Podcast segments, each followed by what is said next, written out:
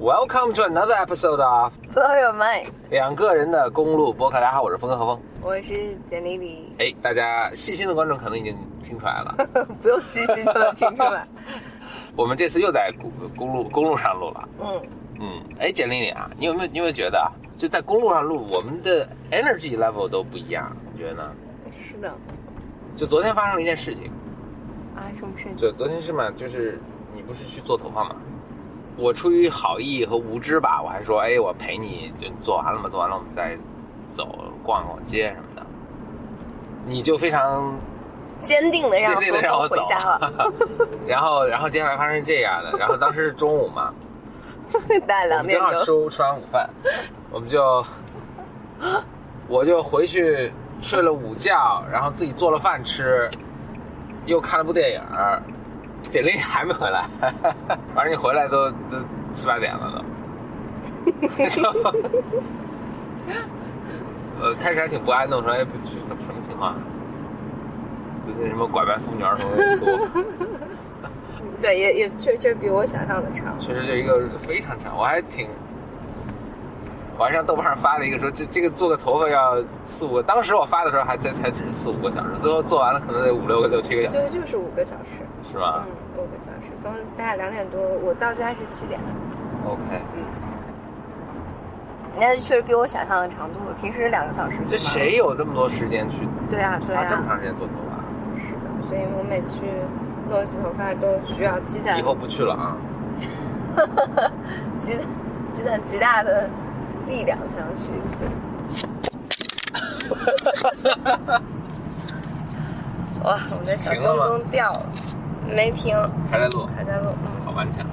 我刚录音设备掉地上了，嗯，放回去录。你想说什么？我拿着吧。我想说的就是，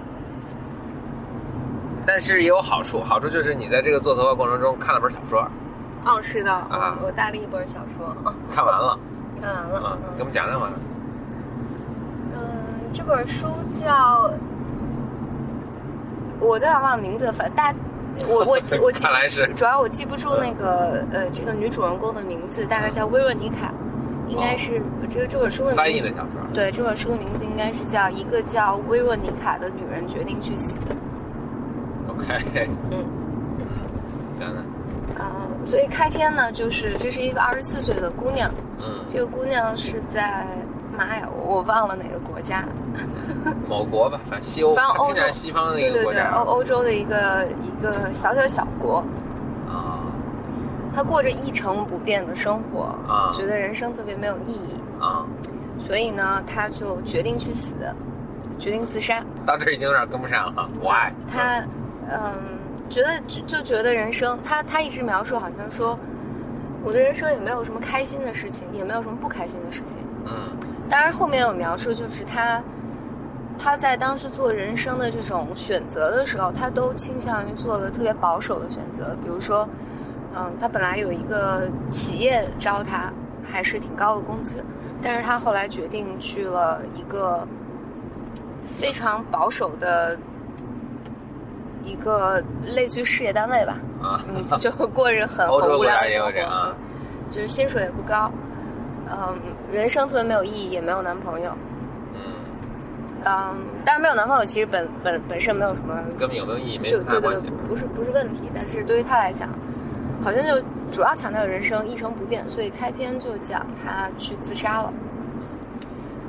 嗯，但他他描开篇还挺有趣的，就是他服用了大量的安眠药，但他不知道离他服完药之后离死亡还有多久，嗯于是他就详细的描述他当时桌子上有一本杂志，他看这本杂志，然后包括对于这个杂志不不知道他这个国家的名字，他感到很愤怒，还给这个杂志写了一封信，以及他在窗要是够起效，对起效够慢。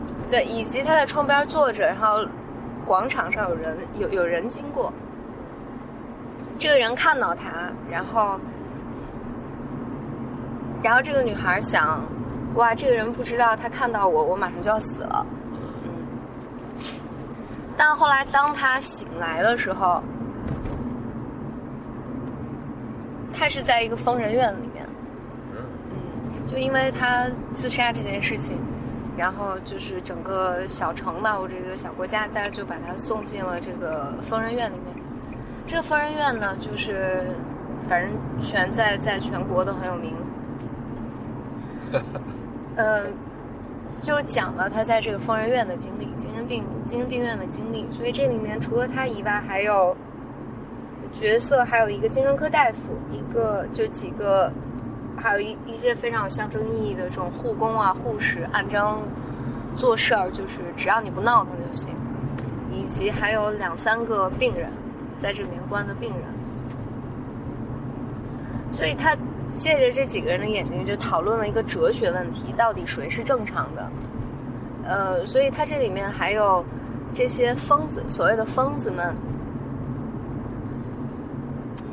大意就是讲说，这疯子们都很真诚，以及以及在这个疯子们这个群体里面，也是有一套自己的所谓正常的行为行为规则。所以他有一句话。嗯，就有一个女的告诉另外一个男的说：“你还是做一个正常的疯子吧。”嗯，然后说完自己也笑。嗯，所以他整整体上就是讨论了一个，到底什么是正常，什么是社会规则。哦，里面还讲了一个故事，说有一个国家，这是个假故事，编的故事。嗯，但是个隐喻了，就说有一个国家，这个国家呢，呃，就有外敌，嗯，就有一个神灵嘛，要惩罚他们，就就让他们家，呃，就是他们整个国家有一口井。这口井是，就谁喝了那个井，就是头脑就会变得不正常。谁喝了那个水，然后国王就，然后结果，但是这个这个国家里面很多人都喝了这个水，然后国王就不断的出这个明令禁止，就禁止大家去喝这个水。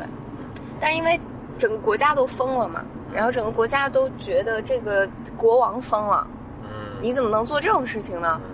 嗯，所以整个国家都在弹劾这个国王和和王后。于是呢，王后就出了一个主意，说：“要不然咱们俩也喝这个水吧。”嗯。于是他们俩就去喝了这个水。喝完之后，哇，整个臣民都就国民都觉得哇，我们的国王是这么的睿智，这么的聪明。嗯。就是就解决了他的那个本来神明是想要就把这个国王赶赶下台的。大概用这个故事就讲了整个隐喻。当然里面还有就是这个医生是一个挺哦，这个故事发生在一九一零年。就是年份有什么？呃，就是弗洛伊德那个时代，哦，那个时代，但这本书是一九九九五年写的，我看，嗯，一九一零年那个时代，人们还搞不清楚精神病和性之间的关系，就说很多呃很多人认为，就是人当有这种精神病啊、疯癫，都是因为性欲没有得到满足，或者是手淫的这件事情没有得到满足。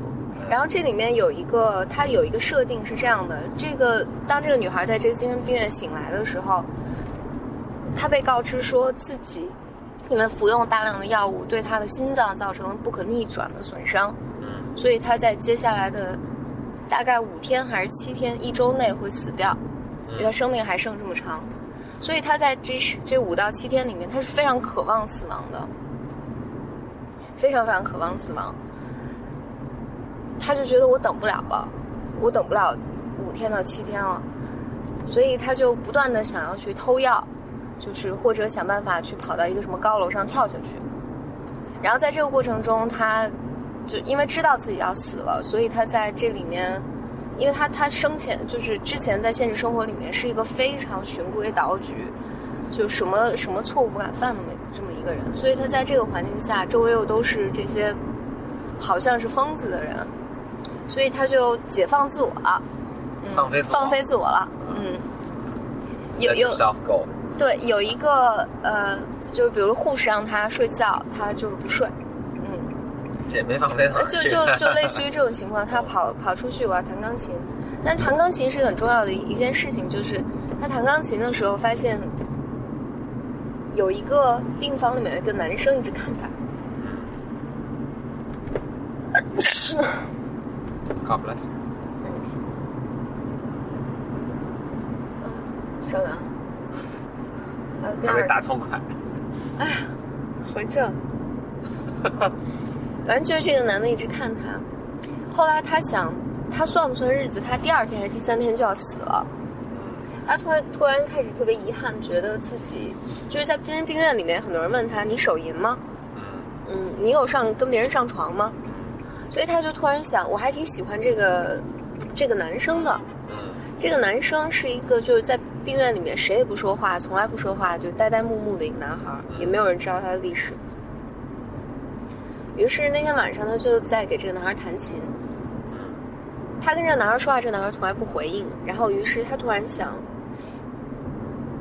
我要跟他表白，嗯但他又不知道怎么表白，以及他想，反正我都要死了，所以我说什么都可以。嗯后来这一幕呢，就是他就干脆把自己，一旦他说什么，这个男的都没反应，所以他干脆就把自己脱光了，嗯脱光了，靠近这个男，这个男的没有任何反应，所以他就这这个整个描述，他就特别特别浪荡的对这个男的自己手淫，嗯然后包括他有很多性幻想啊什么的。但是他说在在最后的时候，他说这个男男人的眼睛里面，这个男孩的眼睛里面带着变有是有变化的，是有很强的爱意，嗯。就或者很温柔，嗯就是这个女孩觉得自己全然的被接纳了。嗯他们两个两个身体上是没有接触的，她就觉得自己做了什么样疯狂的事情，好像那那个人都能就不不不评判他吧，就是都能他都能感到被接纳。但是后来这件事情，其实这个男生 是是知道的，什么都知道。这个男的其实是男后来讲的这个男生的故事，这个男生其实也是在一个非常富有的家庭，然后还是一个外交官家庭长大。他外交官父亲一直想让他就从事外交，好好学习，天天向上，然后就是金光大道给你铺好了。但是他就想画画，他只想画画。后来慢慢的，他就出现了各种精神类的症状，就被送到了这儿。但送到这儿就声名狼藉了嘛。然后他也不愿意回家，所以他一直装疯，就假装自己还没有正常，所以一直在这儿过着。然后这里面也讲说，这些疯子们其实很多都是在假装自己还有问题，但生活在这个世界里面，这个世界里面对他们有全然的接纳。嗯，大概这么个故事吧。就这个女孩儿经历了一个她自己以为自己要死了，有一个放飞自我的过程，呃，发现自我的过程，然后以及她的这些疯狂的行为，也改变了这个男孩的想法，嗯还有就是里面另外一个六十五岁的女人的想法。后来他们三个跑了，这简直是飞跃，飞跃疯人院。对嗯，嗯，这个女孩一直以为自己要死，但在结尾最后是这个医生，这个医生讲的说，嗯死不了。对，但是这个女医生已经没有机会告诉她了。但这个医生很高兴，觉得自己的这个方法 work。这个医生就觉得治治疗这种大家想结束自己生命的一个很好的办法，就是骗他说你要死了，对，让他给他一段时间，让他觉得自己真的要死了，然后让他重新找回生活的乐趣。嗯，大大意是这个吧。一篇非常，我觉得还挺有哲学探讨性的一个一个小说。我不太喜欢的是，我觉得里面有很多很刻意的地方，就你简直知道他要跟你讨论什么，以及用借力过猛。对对对，我我觉得是有点用力过猛，但里面确实有一些段落，我是看起来还是觉得哇，好棒啊，嗯，但我现在忘了，就是讨论到底谁是正常的，谁谁才是疯子，这些生活的意义，所以他也讲了这里面每个人的背景故事啊什么。其实我觉得这个小说如果被能够被拍下来，可能还挺有趣的。没了，伴随着我漫长的五个小时，但是我这可能真的只有理发的时候才能看。对，，但但只有是的是，就我手上只有这一本书。下次多带几本。你说这个哲学，这个使我想起了，我现在闲着无聊的时候，其实没有闲着无聊的时候，主要是这样，我现在做家务的时候，嗯我我是有这么一个 routine，是做家务的时候怎么做呢？戴上那个降噪耳机，嗯听什么公开课、podcast。我昨天听了一个耶鲁大学的一门哲学课，嗯这课还挺有名的，这课叫 Death 死亡。嗯就看这教授跟这儿讲讲死，我听了就特别，我就觉得他这个课程的这个设置，就他课里面讲这些内容，嗯跟这个时代太脱节。嗯就他在讨论人有没有灵魂，花很长时间讨论人有没有灵魂，嗯然后把这个历史上人们的各种 argument 拿出来，说有没有灵魂上。但这很多 argument 现在看起来是非常一个很可笑，或者是太过时了。这就是在科学或者人们对自然、身体、生物这个人工智能就完全没有理解的情况下。弄出的一些一些观点论据，有点像，有点像我们现在再去讨论说，大自然是不是厌恶真空？嗯，哦，很你你拿很很多论据说，大自然是厌恶还是不厌恶真空？就是你也能想，你也能想到很多很多理论，就是，嗯，我想想，就你了解这些背景知识到底还有没有用处？对你了解这些东西是就没有意义了，而且。而且我我觉得整个哲学的一个挺大一个诟病，就是他跟坐着想这些事儿，嗯，就是当然就他跟科学是完全脱节，就就是我不知道是不是所有人所有哲学家都这样，但是就就哲学整个一个发展思路，基本我就从柏拉图那开始就是人跟人想，就亚亚里士多德亚里士多德说，女人比男人少四颗牙，不知道他哪来的这个，或者反正少几颗牙，他说男人有多少颗牙，女人有多少颗牙。你说亚里士多德没老婆吗？他把他老婆嘴撬开，他看看不就？就是 What are they thinking？然后亚里士多德还说是从塔上扔一大球，扔一小球，大球肯定比小球掉得快。这个在扔一下试试吗？对，在几百年后，在比萨斜塔上，就有一个人扔了一个，做了一个并不复杂的实验，然后发现是一样快。就是，就亚里，就是你听他们的那些 arguments 的时候。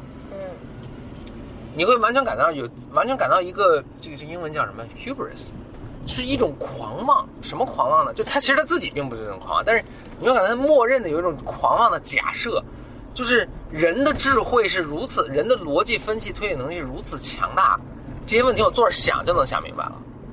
我坐着想就能把正方反方的各种论据论述，就是 arguments 以及他们马白有几个小人打架，反正就是。对，就是他，包括我这个论据中的这个呃呃漏洞，我只我只要我大脑最强大脑，我我只要大脑跟着使劲想，就就能把它全都想明白。嗯，这个现在看起来是极大的 hubris，极大的这个叫什么？hubris 这个词，自大，哎，自大啊，以及对自然的蔑视。对，就我觉得我都能搞定，这这这太可怕了。我觉得这就是回到咱们的发发展的这个，就是它还属于一种。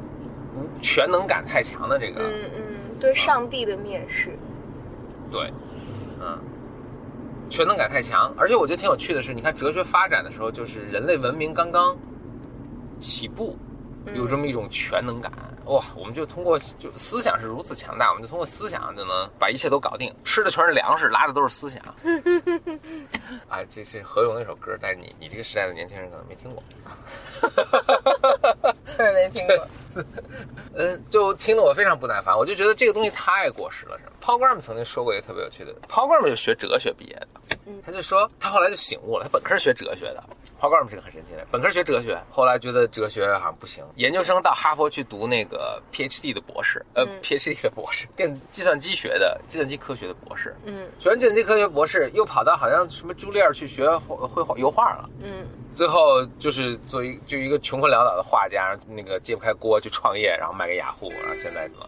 后来见了 YC，就不说了啊，就是很传奇的一个人。但总之 pogram 后来反思，就说哲学就是还挺扯的。他说：“他说这个他这个大家的初衷是好的，要探究这些东西啊什么的。但当时确实是人类发展的起源阶段。他就说哲学是我们现在看到的哲学是哲学版本一点零。其实如果……其实就包括亚里士多德呀、苏格拉底这些人，他们接下来还会再出个二点零、三点零，让哲学这个东西逐渐变得更有用的。嗯。但是不幸的是呢，他们创造这玩他们创造出一点零版本之后就故去了，就哲学二点零版本一直就没有来，没有到来。然后后人呢就被框在这个一点零的这个框架下，就不断的就去诠释和注释、去理解他们这些东西，嗯，就再没有跳出来。哎，你看，就是门口冗长的队伍。其实今天我们为什么又开车呢？为什么要开这么长时间呢？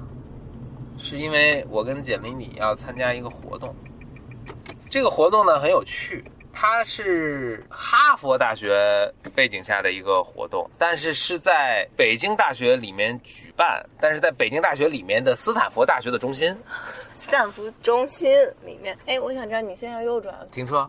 就在里面找，或者从那边再绕过来。车啊，是我本来想去的，那我要再再去那边。嗯，因为右转可能 OK 没有。OK，我 am I thinking？是啊，我我 thinking 不能再录了，大家先这样吧。就反正也 stuck 在这儿了，就就录一下吧。We're looking for Parking。parking。那 why we are are we looking for ca- 你可以 parking？那行，那就这样了。拜拜拜拜但是挂了。拜拜拜拜。